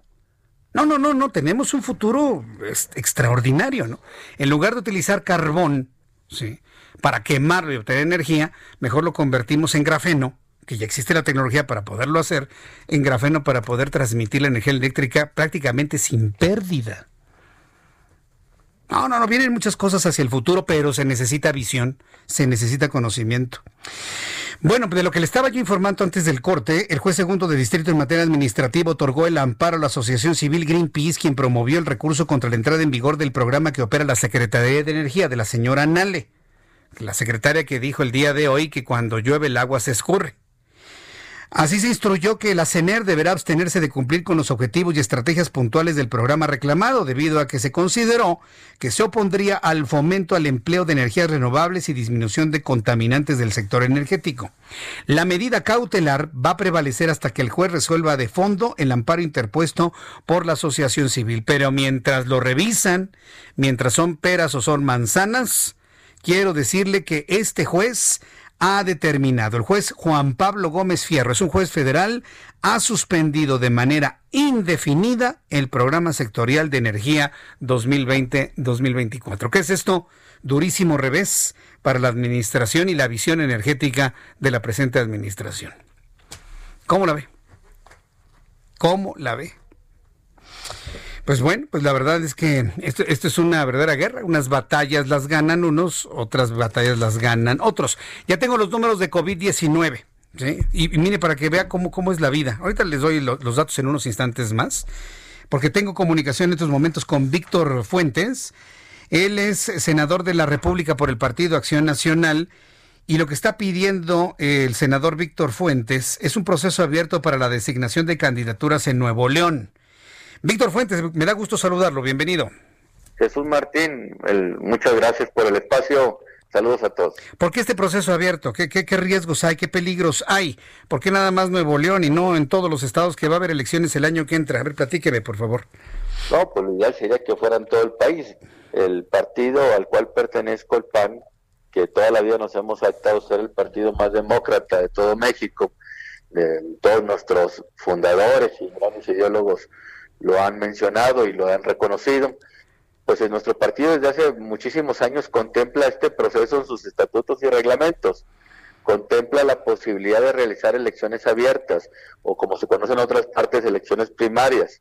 Y ante las circunstancias actuales en Nuevo León, que yo creo que imperan en todo el país, pues el PAN tiene que mandar un mensaje claro, contundente, de si es o no demócrata.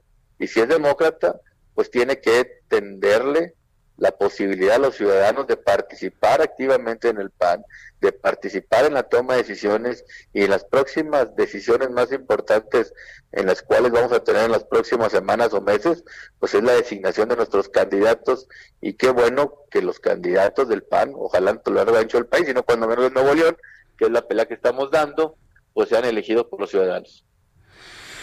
Bien, pues, eh, ¿y cómo sería este proceso para poder transparentar?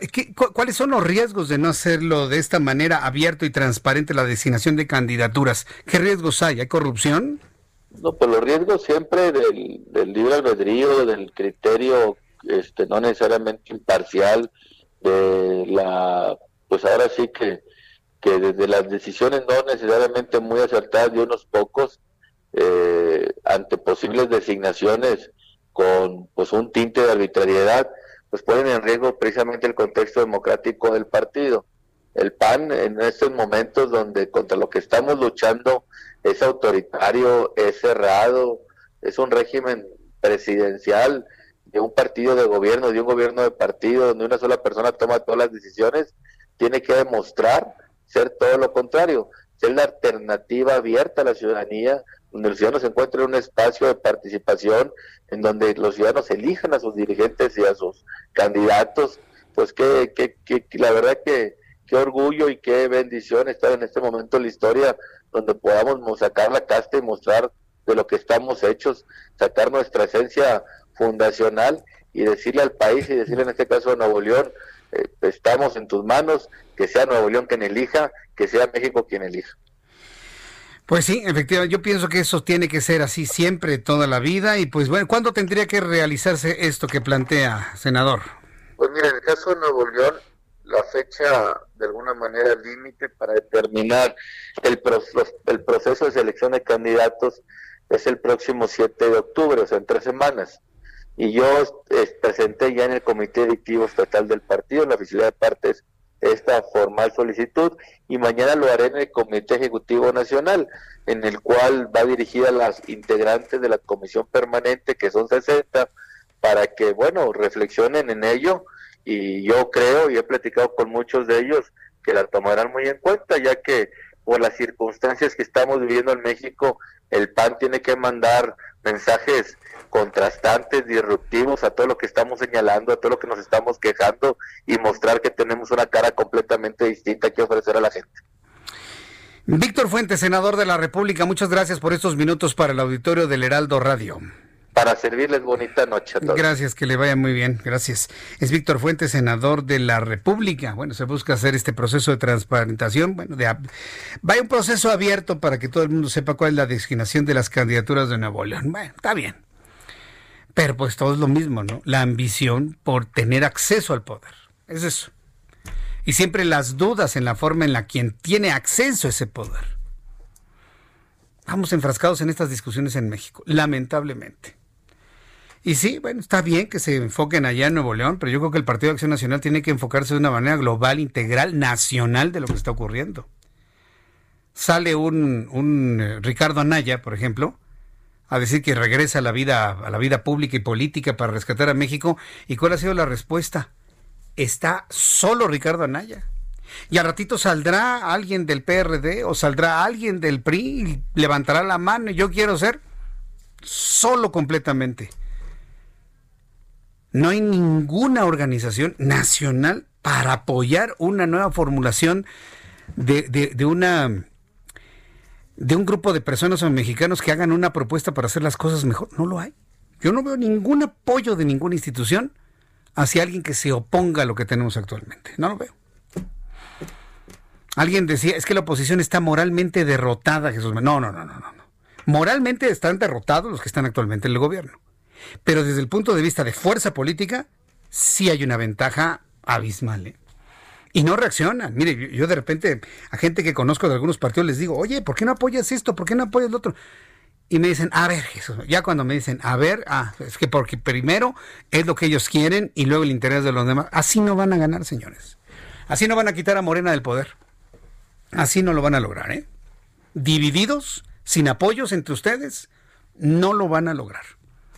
No, no van a poder. Y se los digo para picarles la cresta. Así con esa actitud los partidos de la oposición no van a poder. Van todos divididos, cada quien ambicionando el ser el salvador y el héroe de la historia. No, pues así no van a poder. Tienen que ceder. Tienen que ceder. Pero eso en México se entiende como derrota. El ceder se entiende como derrota. Tenemos tantos prejuicios, tantos problemas en el entendimiento de lo que es la lucha. No sabemos trabajar en equipo. Y mire que aquí está Roberto San Germán, que él sabe de lo que significa trabajar en equipo, no digo en el ámbito deportivo. Pero él no me va a dejar mentir. México es mejor en deportes individuales en el mundo que en deportes de trabajo en conjunto. De una vez pásate, ¿no, mi querido Roberto? Ya, pues una vez, ya que estamos aquí platicando. Mira, en lo que se acomoda este Roberto San Germán, nuestro especialista en deportes, le doy a conocer los números de COVID. ¿Qué te parece, mi querido Orlando? ¿De una vez? ¿Puedo hacer eso? Listo. Súbale el volumen a su radio. Le doy números de COVID-19. Ha dado a conocer la Secretaría de Salud los siguientes números. 705.263 contagiados de COVID, 4.683 más de ayer al día de hoy, 74.348 muertos. 651 más de ayer al día de hoy, lo que ha dado a conocer la Secretaría de Salud. Índice de letalidad que cree que subió, poquitito, pero subió. 10.54. Ayer era 10.51. Eh, en el día en el que López Obrador presume en su matutina que ya domamos, ya otra vez con esa cosa, ¿no? Ya domamos la pandemia, no nos ha ido tan mal, ya vamos de salida, vamos rete bien, y que se lo dice a la ONU, es el día de la semana que más contagios hay y más muertos se reportan. es, un, es, sorprendente, ¿eh? a mí me sorprende cómo funcionan las cosas luego en la vida, pero el día en el que el presidente ha presumido, tanto adentro como hacia afuera, que vamos rete bien en COVID, es cuando se incrementaron los casos de contagiados y de personas fallecidas. Ya son las 7 con 43. Vamos con Roberto San Germán, toda la información deportiva. Me da mucho gusto saludarte. Bienvenido, Roberto. El gusto es mío, mi querido Jesús Martín. La hay gente también que nos está sintonizando. Saludos a todos, buenas noches. Y sí, como tú platicas, la verdad es que es muy cierto el punto a la hora que tú dices que el mexicano es mejor individualmente que en equipo. Y lo hemos visto en deportes. Y bien, bien dicho, la selección mexicana, una medalla de oro nada más en Londres, recordando como cuestión de equipos. Pero vemos las medallas que han conseguido como Soraya Jiménez, que en paz descanse, en la alterofilia. Lo hemos visto también en la caminata, en el boxeo, en los clavados. Ya después vino esta modalidad de los sincronizados, en donde están las dos, la, pareja y se avientan y todo esto. Pero lo hemos visto también, ¿no? esta cuestión Fíjate que no sé si sea nada más del mexicano, yo creo que es de todo el latino. Ah, los latinos, tú, tú lo extiendes hacia la, idiosincrasia latinoamericana. Sí, yo sí lo veo, lo veo así. El individualismo, sí, el no reconocerle al otro, el no trabajar en equipo. Sí, eso yo sí lo veo, lo veo más eh, eh, en la parte de Latinoamérica. Eh, y fíjate que en Europa, tú lo ves, trabajan más en equipo. En, en, Estados Unidos hay partes donde trabajan más en equipo. Pero sí, creo que es una muy mala costumbre que tenemos y creo que es también parte de educación, son herencias culturales, ¿no? En donde te dicen, tú tienes que ser el mejor, tú tienes que hacer esto, no te puedes dejar, no hagas esto, o sea, como que siempre tú sal solo sin tener algo, pero pues bueno, son de estas cuestiones que suceden. Pero si quieres, entramos ya a la materia de Entramos de lleno, ¿qué es lo que traes el día de hoy? Mira, vamos a platicar. ¿Te acuerdas que el 30 de septiembre y la gente que nos está sintonizando iba a haber un partido con la selección de Costa Rica en el Estadio Azteca.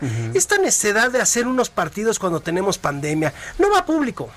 Porque no vas a poder meter gente al Estadio Azteca. Pero si tienes compromisos con televisoras y con patrocinadores, pues resulta que hoy la Federación Costarricense de Fútbol les dice, nosotros no vamos a jugar con ustedes porque el Ministerio de Salud no nos ha dado los protocolos que debemos de seguir para cuando regresemos, no para cuando vayamos, cuando regresemos a Costa Rica, porque los jugadores que vayan a jugar a México van a tener que descansar 14 días. Pues claro, porque van a estar en alto riesgo de contagio aquí. Y entonces, ¿qué dicen los equipos? No te doy a nadie. porque yo estoy en mi campeonato y lo que yo no quiero es perderme dos semanas a mis grandes jugadores y si estoy peleando el título dicen, no, se acabó. Y hay que recordar que Costa Rica fue de los países que mejor contuvieron en su momento el COVID-19, la pandemia. Obviamente son 5 millones, o sea, es mucho más fácil, ¿no? Pero ya les dijeron, a ver, si tú sales y vas a México a la hora de que tú regreses, no entras, digamos, no es que no entres al país, entras al país, pero te vas a tu Te casa. vas confinado. Confinado 14 días, que es lo que han dicho. 5 millones tiene Costa Rica. Sí. Iztapalapa y Ecatepec juntos, señores. Sí, nada más. O sea, para O que sea, nos demos es, una idea. es- es un país chiquito, ¿no? Ahí Muy poco chiquito. poco sí, ahí lo pudieron controlar, eh, se dieron cuenta, cerraron las fronteras y todo. Imagínate que el ministerio, eh, ahora sí que el, el ministro de Salud, el Ministerio de Salud te dice, no, o sea, todavía estoy pensando cómo hacer un protocolo para que tú viajes y regreses y no me contagies. Después de que se entera que, fíjate nada más para que nos demos una idea, los solos de Tijuana, 30 contagiados, 30. Tuvieron que suspender su partido del viernes, lo pasaban para el 30 de septiembre. Pues con quién 30. andaban. Bueno, Ahí sí ya no, no, no podemos meter en problemas a varios, creo. No, ay, no puede ser. No, oye, la fiesta, ver. para decirlo de una manera suavecita. A ver, yo tengo una pregunta. Para que se contagien 30, ¿dónde están? Juárez tuvo 10 contagiados. Hemos tenido, eh, a- a- hay que recordar, Santos tuvo 18. O Toluca tuvo 18. Santos tuvo como 9. O sea, llegan acá y te dicen, ¿sabes qué? Tener 30 es una irresponsabilidad por donde lo veas. Hayan hecho lo que hayan hecho. Hayan besado a quien hayan besado. 30 contagiados. Están locos. Es, es, es yo creo que un equipo que pensaba que no existía el COVID, como le dicen, ¿no? Bueno, mira, yo no sé, pero son de estas cuestiones. Y casi Costa Rica dice que no. ¿Pero qué crees que hizo nuestra Federación Mexicana de Fútbol? ¿Qué hizo? ¿Qué hizo? A ver, platícame. Ya empezaron a buscar rival. ¿Sí? Hay que cumplir con los contratos que tienen con las televisoras y los patrocinadores. Entonces, dicen de Guatemala a Guatepeor. Entonces parece que va a venir Guatemala a jugar el 30 de septiembre. Pues porque hay que cumplir. Yo te hago la pregunta. Pues que no se puede aguantar un patrocinador. Porque además, realmente, te traen a Curazao, a Bermuda, a Guatemala. ¿Quién va a ver el partido? Pues tiene- es que se tienen que acabar el presupuesto antes de que acabe el año, Roberto. ¿Pero quién va a ver el partido? No, A ver, yo sé que, sé que no, pero pues. ¿Y quién va a tomar? A ver, yo te digo, pues te voy a convocar para la selección, vas a este partido. Partido que no tiene nada, es un partido que vas a jugar a puerta cerrada, es un partido que, ¿sabes qué? Pues sí, lo tenemos que cumplir. Pues podrías haber llevado una selección B, una C, puros jóvenes. Pero es estas cuestiones de tener ya patrocinadores y que pues bueno, tienen que ellos ganar de alguna forma, ¿no? Ya está el comercial, ya está esto, ya está lo otro. O sea, es algo que lo que menos tienes de deportivo, es más que nada financiero. Exactamente. Es nada más. Netamente, le acabas de darle clavo, ¿eh? Es una cuestión financiera. Financiero. Lo que ha pasado siempre en México, ¿eh? En la selección mexicana, primero es lo económico y después lo deportivo. ¿Y también en otras selecciones del mundo primero es lo financiero? No. No. Curiosamente, no. Vemos selecciones. A ver, México es de las selecciones que más juegan en el extranjero. En Estados Unidos, porque tiene un contrato en donde tiene que cumplir con ciertos partidos, bla, bla, bla, y lo que tú quieras. Sí. Ok, porque además llena con los coterráneos, con los paisanos. Allá llena. O sea, es buen negocio. Es pues. muy buen negocio para lo que es eh, Zoom, que es la que maneja los derechos de transmisión y los derechos de la selección mexicana en Estados Unidos, como también la selección de Estados Unidos en territorio norteamericano. Es muy buen negocio para ellos. Entonces, pues es ahí la cuestión del billete. Otra selección que viaja mucho es Brasil. Brasil, México son. Pero las demás están en sus países, las demás se toman muy en serio. Tú ves Alemania, si tú ves la historia de Alemania, de lo que ha pasado, cómo ganan el Mundial de Brasil, le metieron dinero, le metieron dinero, y esto lo puedo decir, 2006 empezó todo esto con Klinsmann, le meten dinero, contrataron especialistas, contrataron software, contrataron todo para el 2014. El 7 a 1 contra Brasil no fue coincidencia, señores. Fue tecnología. Lo armaron. Sí. Armaron un campo en una zona en donde sabían la temperatura, cómo iban a jugar, cómo iba a afectar a los, a- ahora sí, a todo, a cuerpo técnico, todo. Lo hicieron con tecnología, lo hicieron con números, lo hicieron con estadísticas. El campo lo dejaron, lo donaron para los brasileños y terminaron siendo una máquina. ¿Por qué? Porque primero es lo deportivo ¿Y qué sucede cuando haces bien las cosas? Es la mejor mercadotecnia. Si eres campeón del mundo, todo el mundo te va a seguir. Si tú sigues buscando el quinto partido, pues sigue invirtiendo al quinto partido. O sea, son cosas que no vemos, pero que sí existen en el mundo del deporte. Si hay tecnología, si hay numerología, si hay la famosa simetría o la sabermetría, perdón, que sacaron muy de moda a los beisbolistas, se están ocupando en todo eso. Y si tú la llevas bien, puedes lograr el objetivo como fue Brasil, puedes lograr el objetivo como fue España. O sea, son de las cosas que se pueden hacer. Vaya, pero qué, qué, asunto, qué historia, ¿eh? Lo de la selección. ¿Y entonces, ¿el partido cuándo va a ser? El 30 de septiembre. 30 de septiembre contra Guatemala. Al fin que los tenemos pegaditos en la zona del país donde más positivos hay. Exacto. 70% de contagios o de, de, pruebas positivas, el 70% en Chiapas y en Oaxaca. ¿Qué te digo? No, bueno. no, qué tristeza. ¿Qué más nos tienes de deporte, Mira, fíjate que salió hoy una nota eh, que desgraciadamente las situaciones que vemos en, nuestro país, yo ya me había imaginado. A ver, cuando a ti te dicen que sale el FIFA Gate y no sale México, yo sí me sorprendí. Dije, no, no, a ver, a ver, a ver, esto. A poco no está? Sí, y perdón, suena mal. Tengo más de 40 años, tengo 47 años. La palabra corrupción la conozco, la palabra crisis la conozco. Cuando dicen que México no usó corrupción, hasta me sorprende. La verdad, soy honesto, dije, o sea, bonito. Sí, dije, no, no, bonito. Sí, como que no es, y perdón que no es mi país. Pues resulta que hoy, te voy a decir nada más quién. A ver quién. Mexicanos contra la corrupción y la impunidad, sí, encontró que una empresa mexicana que se llama H Entretenimiento SADCB realizaron transferencias a personas que fueron procesadas judicialmente en Estados Unidos debido a su participación en el escándalo de la FIFA Gate ocurrido en 2005. Son 17 organizaciones que depositaron dinero a tres involucrados, dos empresas y 11 personas. Y esto lo sacaron de una entidad federativa muy importante, Deutsche Bank. O sea, esos no se van a prestar a decir, voy a sacarlo. Y fueron 109 transferencias sospechosas de soborno y lavado de dinero de julio de 2008 hasta mayo de 2015 por un total de 13 millones de dólares. ¿13 millones? De dólares en la época de Justino Comper. ¿Dónde está ese dinero y a quién fue? ahí nada más echamos como ese trompito a la uña, ¿no? Sí, no, pues ni, te imaginas, ¿no? ¿Dónde podría quedar ese dinero? ¿Quién, pues, ¿Dónde pudo haber quedado? Pues dice que la FIFA Gay, Blatter, Platini, eh, o sea, al que tú quieras buscarle, pero yo cuando dijeron que México no estaba, dije, no puede ser. Bueno. Sí pudo ser. Sí pudo ser, sí pudo ser. Dijiste, no, demasiado bueno para ser verdad, ¿no? Exacto. Muy bien, mi querido Roberto. Oye, pues muchísimas gracias por toda la información deportiva. Nos vemos por aquí mañana, próximamente. Aquí estamos en el Heraldo Radio. Muchas gracias. Aquí estamos para servirte y buenas noches. Buenas noches. Roberto San, San Germain con toda la información deportiva aquí en el Heraldo Radio. Nosotros ya estamos llegando a la parte final de nuestro programa el día de hoy. Muchas gracias por su atención. Gracias a todos nuestros amigos que nos han escrito a través de las redes sociales, a través de Twitter, a través de Facebook, a través de YouTube. Muchísimas gracias.